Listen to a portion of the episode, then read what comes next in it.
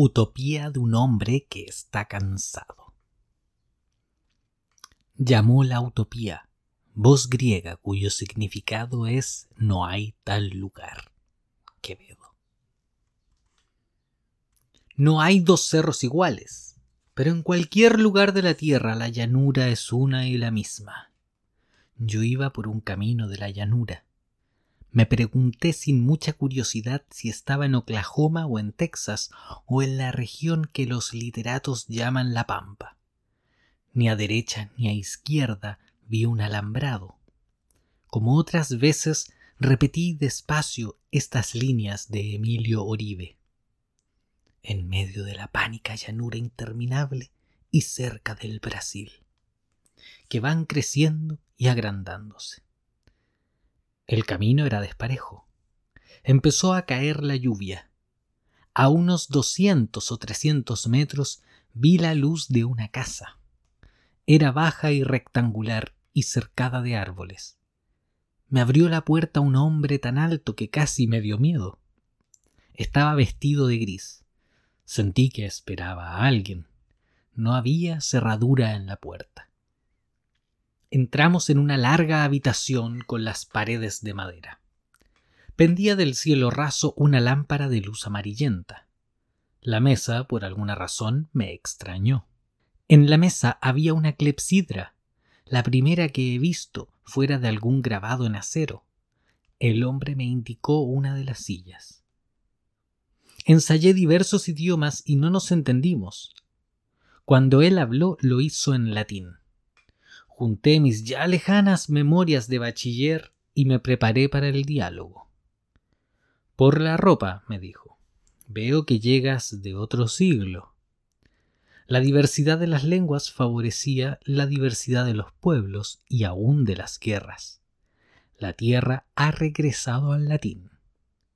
Hay quienes temen que vuelva a degenerar en francés, en lemosín o en papiamento, pero el riesgo no es inmediato. Por lo demás, ni lo que ha sido ni lo que será me interesan. No dije nada y agregó Si no te desagrada ver comer a otro, ¿quieres acompañarme? Comprendí que advertía mi zozobra y dije que sí. Atravesamos un corredor con puertas laterales que daba a una pequeña cocina en la que todo era de metal. Volvimos con la cena en una bandeja boles con copos de maíz, un racimo de uvas, una fruta desconocida cuyo sabor me recordó el del higo y una gran jarra de agua. Creo que no había pan. Los rasgos de mi huésped eran agudos y tenía algo singular en los ojos. No olvidaré ese rostro severo y pálido que no volveré a ver. No gesticulaba al hablar. Me trababa la obligación del latín, pero finalmente le dije ¿No te asombra mi súbita aparición? No, me replicó. Tales visitas nos ocurren de siglo en siglo. No duran mucho, a más tardar estarás mañana en tu casa. La certidumbre de su voz me bastó. Juzgué prudente presentarme. Soy Eudoro Acevedo. Nací en 1897 en la ciudad de Buenos Aires. He cumplido ya 70 años. Soy profesor de letras inglesas y americanas y escritor de cuentos fantásticos. Recuerdo haber leído sin desagrado, me contestó, dos cuentos fantásticos. Los viajes del capitán Lemuer Gulliver, que muchos consideran verídicos, y la suma teológica. Pero no hablemos de hechos. Ya a nadie le importan los hechos son meros puntos de partida para la invención y el razonamiento.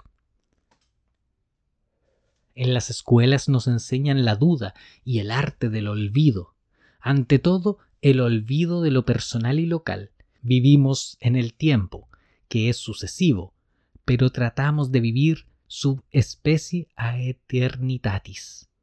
Del pasado nos quedan algunos nombres, que el lenguaje tiende a olvidar eludimos las inútiles precisiones.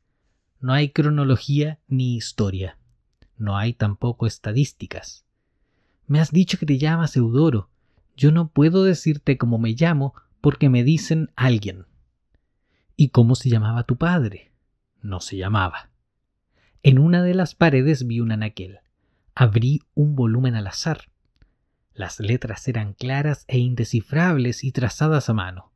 Sus líneas angulares me recordaron el alfabeto rúnico, que, sin embargo, solo se empleó para la escritura epigráfica. Pensé que los hombres del porvenir no solo eran más altos, sino más diestros. Instintivamente miré los largos y finos dedos del hombre. Este me dijo, ahora vas a ver algo que nunca has visto. Me tendió con cuidado un ejemplar de la Utopía de More, impreso en Basilea en el año 1518 y en el que faltaban hojas y láminas. No sin fatuidad repliqué. Es un libro impreso en casa habrá más de dos mil, aunque no tan antiguos ni tan preciosos. Leí en voz alta el título. El otro se rió. Nadie puede leer dos mil libros. En los cuatro siglos que vivo no habré pasado de una media docena. Además no importa leer, sino releer. La imprenta, ahora abolida, ha sido uno de los peores males del hombre ya que tendió a multiplicar hasta el vértigo textos innecesarios. En mi curioso ayer, contesté, prevalecía la superstición de que entre cada tarde y cada mañana ocurren hechos que es una vergüenza ignorar. El planeta estaba poblado de espectros colectivos, el Canadá, el Brasil, el Congo suizo y el mercado común. Casi nadie sabía la historia previa de esos entes platónicos, pero sí los más ínfimos pormenores del último Congreso de Pedagogos, la inminente ruptura de relaciones y los mensajes que los presidentes mandaban, elaborados por el secretario del secretario con la prudente imprecisión que era propia del género. Todo esto se leía para el olvido, porque a las pocas horas lo borrarían otras trivialidades. De todas las funciones, la del político era sin duda la más pública.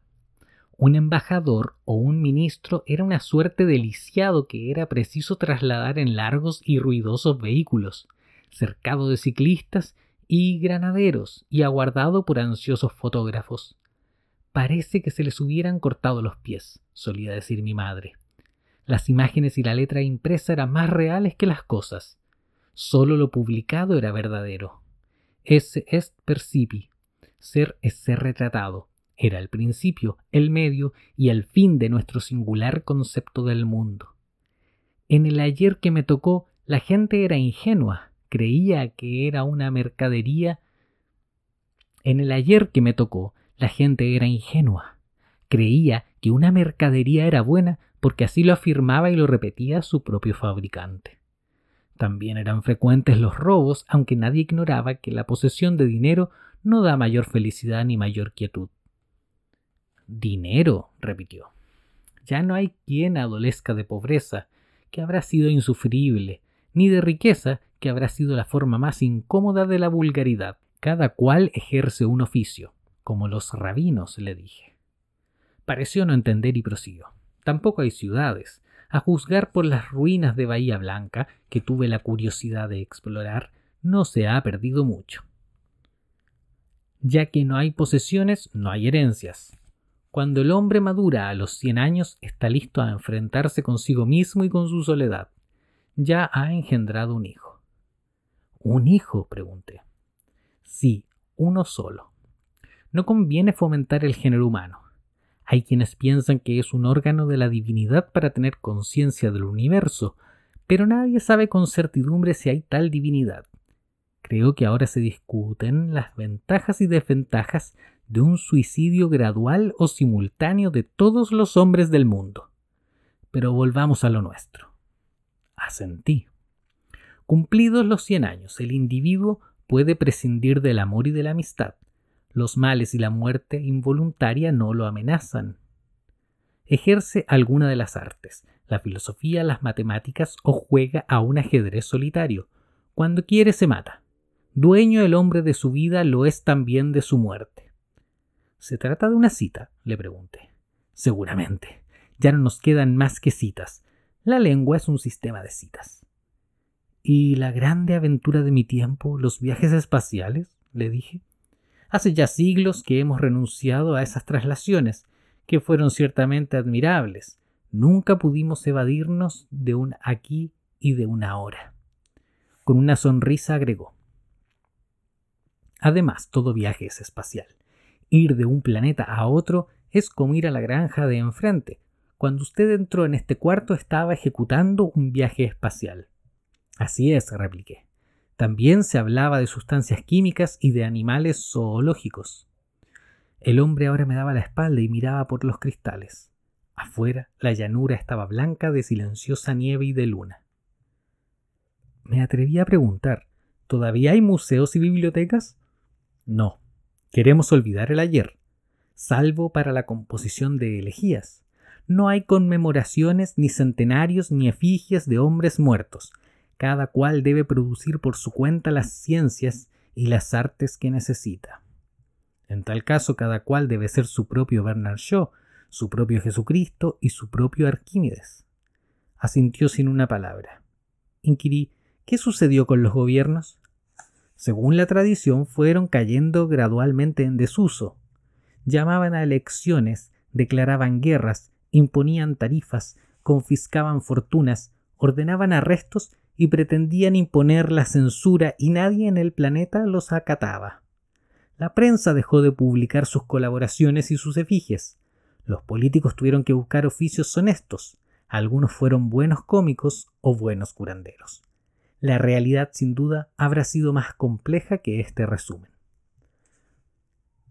Cambió de tono y dijo He construido esta casa, que es igual a todas las otras.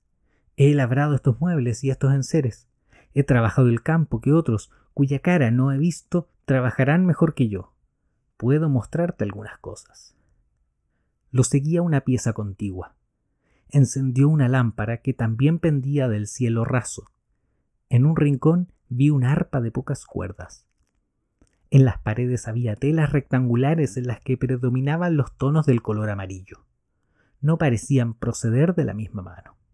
Esta es mi obra, declaró. Examiné las telas y me detuve ante la más pequeña, que figuraba o sugería una puesta de sol y que encerraba algo infinito. Si te gusta puedes llevártela, como recuerdo de un amigo futuro, dijo con palabra tranquila. La agradecí, pero otras telas me inquietaron. No diré que estaban en blanco, pero sí casi en blanco. Están pintadas con colores que tus antiguos ojos no pueden ver. Las delicadas manos tañeron las cuerdas del arpa y apenas percibí uno que otro sonido. Fue entonces cuando se oyeron los golpes. Una alta mujer y tres o cuatro hombres entraron en la casa. Diríase que eran hermanos o que los había igualado el tiempo. Mi huésped habló primero con la mujer. Sabía que esta noche no faltarías. ¿Lo has visto, Nils? De tarde en tarde. Sigue siempre entregado a la pintura. Esperemos que con mejor fortuna que su padre manuscritos, cuadros, muebles, enseres, no dejamos nada en la casa. La mujer trabajó a la par de los hombres.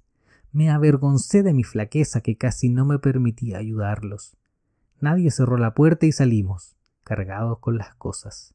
Noté que el techo era de dos aguas. A los quince minutos de caminar doblamos por la izquierda. En el fondo divisé una suerte de torre coronada por una cúpula. Es el crematorio, dijo alguien.